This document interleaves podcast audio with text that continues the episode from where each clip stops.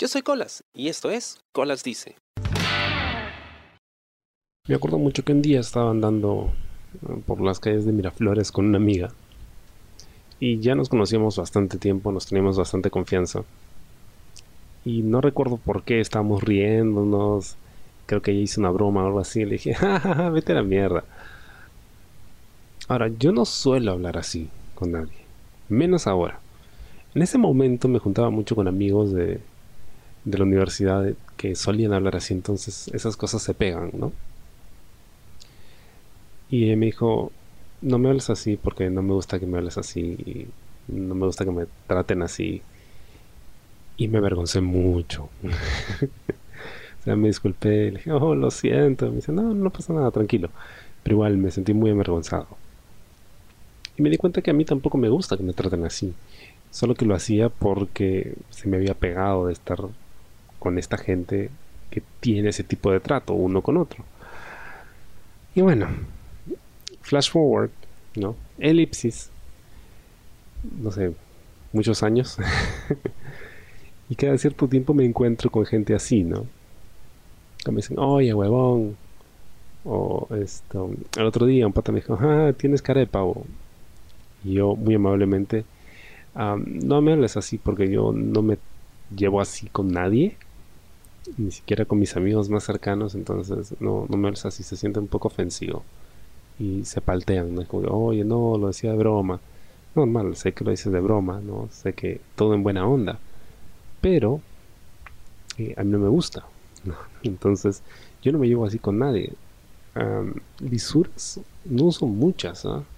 Ahora que lo pienso, más en casa.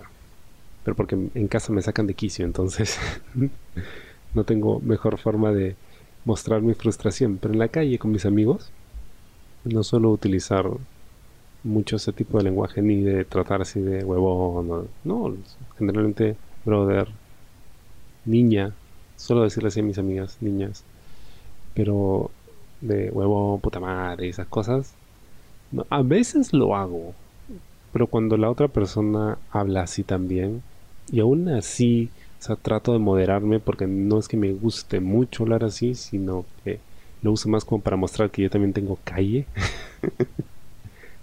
Pero no, no, no es, muy agradable, ¿no?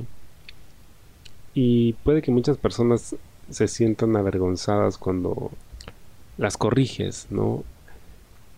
O les pides que no te traten de esta o tal forma. Pero es mejor tener esa conversación, ¿no? Y pasar ese mal rato para que no vuelva a suceder, porque me pasaba a mí a veces, ¿no? yo como que me callaba si me trataban así, me decían, oye, huevón, qué puta madre porque así hablan y ya pues, ¿qué voy a hacer, no? Pero era una incomodidad con la que yo tenía que cargar, Entonces, si se lo digo, pues me ahorro yo esa incomodidad y de repente también se la ahorro a él, ¿no?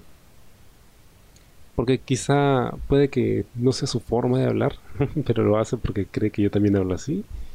Pues no, o sea, en este espacio no, no se habla así se, respeta el uno al otro, ¿no? Y se establecen las reglas. Eso es lo que a veces falta, ¿no? No hay como que reglas de convivencia muy claras que digamos, son cosas que uno va aprendiendo con el tiempo, pero para poder establecerlas y que las cosas vayan bien, pues hay que conversarlo, ¿no? Y si hay algo que te molesta, pues lo dices. Y luego se resuelve, ¿no? Y dices, ok, entonces, ¿cómo podemos resolver esta situación? Yo hablo así, y a veces pasa, ¿no? Que se les escapa y, le digo, oye, pero no me trates así. ah, disculpa, no lo digo con esa intención, sino que yo hablo así. Y es como que un tira y afloja, pero por lo menos sabes que no hay una intención em, de ofensa detrás de, ¿no? Y la otra persona sabe que también te, incomoda. Entonces, por lo menos ambos reconocen que no es una situación ideal y que hay que chambear en eso. Ahora, ¿qué pasa cuando y también me ha pasado, ¿eh? ¿qué pasa cuando tú pides que no te traten así e insisten, ¿no? Y siempre con el con la cantareta, no, es que yo hablo así, yo hablo así, yo hablo así. Bueno, entonces, si tú hablas así y sabes que me incomodas y yo sé que tú hablas así y sé que me vas a incomodar, pues entonces lo mejor es simplemente dejar de hablar. Cuesta, pero es, es más saludable. es más saludable. y no, no, ya no tengo miedo de cortar amistades por ese tipo de tratos. ¿no? a veces es más difícil, ¿no? Porque es gente con la que tienes que interactuar todos los días. Por ejemplo, gente del trabajo, a la que se lo puedes decir, pero, pero igual es, es incómodo, ¿no? Yo recuerdo en, en una chamba que había un pata del área de legal que me decía Lucho.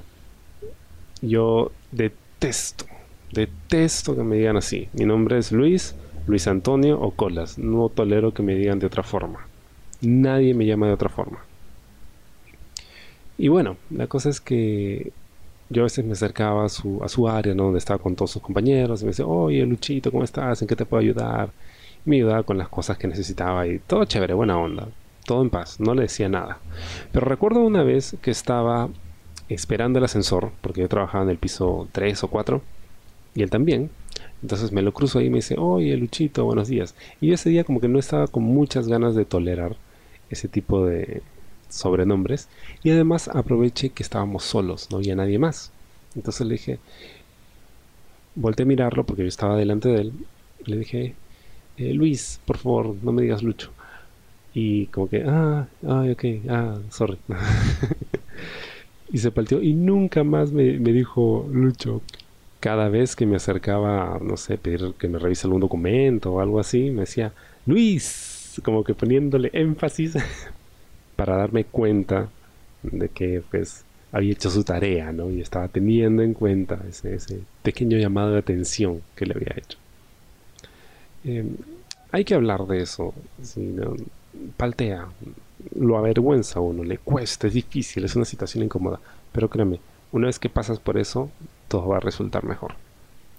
Espero te haya gustado el programa esta semana y comenzar hasta la próxima. Yo soy Colas y esto fue Colas Dice. Chao. ¿Te gustó el programa? Sí. Suscríbete y comparte.